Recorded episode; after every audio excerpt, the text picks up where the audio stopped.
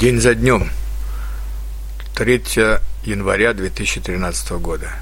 Депардье, гражданин России. Только что услышал по телевизору неожиданную новость. Путин подписал указ о присвоении Жерару Депардье гражданства России.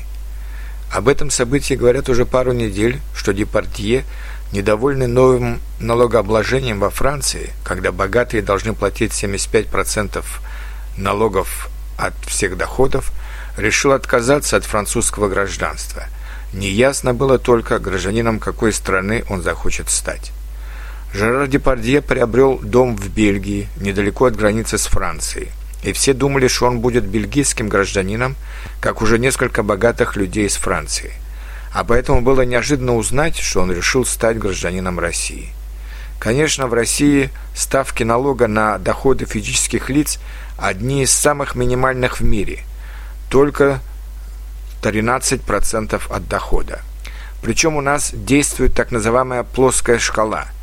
То есть 13% платит человек, который зарабатывает 200 евро в месяц, и те же 13% платит человек, который зарабатывает миллион евро в месяц. Я лично не думаю, что это правильно и справедливо. Даже в США – Обама недавно подписал указ об увеличении для богатых людей налога до 40% от дохода. Но 75% во Франции – это, конечно, чересчур. Это уже, как у нас говорят, пахнет популизмом.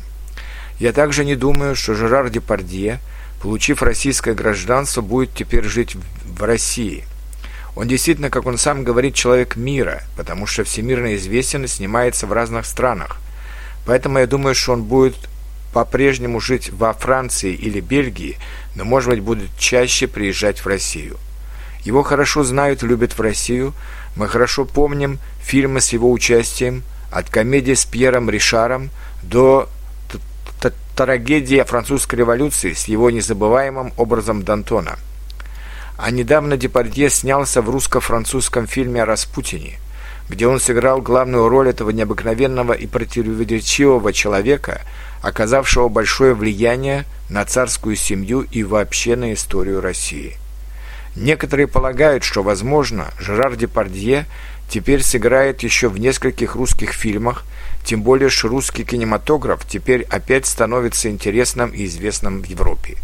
Но в любом случае – это неожиданное гражданство, как и другие случаи отказа от французского гражданства богатых людей в последнее время, должны показать французскому правительству социалистов, что во всем нужно соблюдать меру. В русском языке есть пословица «перегнуть палку». Я знаю подобную пословицу в немецком языке «den Bogen überspannen». Наверное, подобное выражение есть и во французском языке. Во всяком случае, такое действие не приводит положительным результатам.